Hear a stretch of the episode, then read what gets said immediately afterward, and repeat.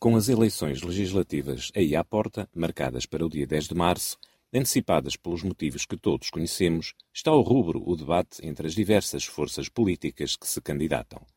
Desta vez, o teatro das operações, utilizando uma linguagem militar, moveu-se para águas nunca antes navegadas. E este facto acontece, no essencial, por dois motivos.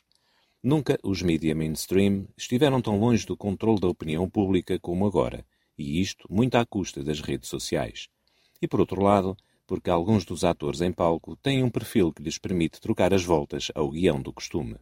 Desta forma, fica a sensação de que tudo parece diferente nestas eleições, salvo a obrigatória e generalizada demagogia. Veja-se, por exemplo, o modelo de debates em uso.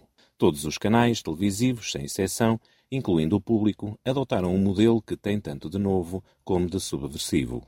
Debates de meia hora, onde cada candidato tem cerca de 15 minutos para expor as suas propostas e, ainda dentro desses 15 minutos, tem de rebater algumas das propostas ou afirmações do seu adversário.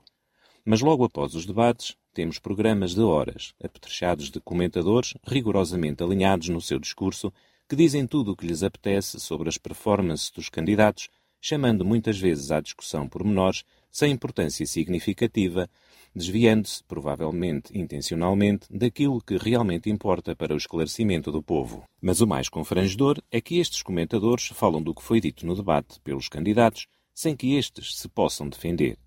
O ápice desses programas de comentário é quando os comentadores se atiram a dar uma nota aos intervenientes políticos.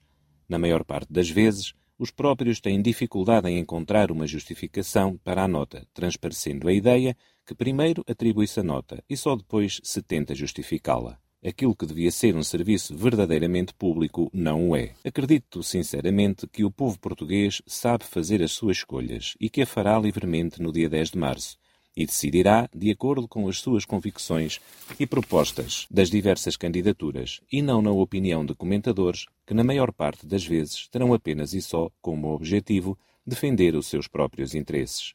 Até para a semana e até lá, questione e interrogue-se.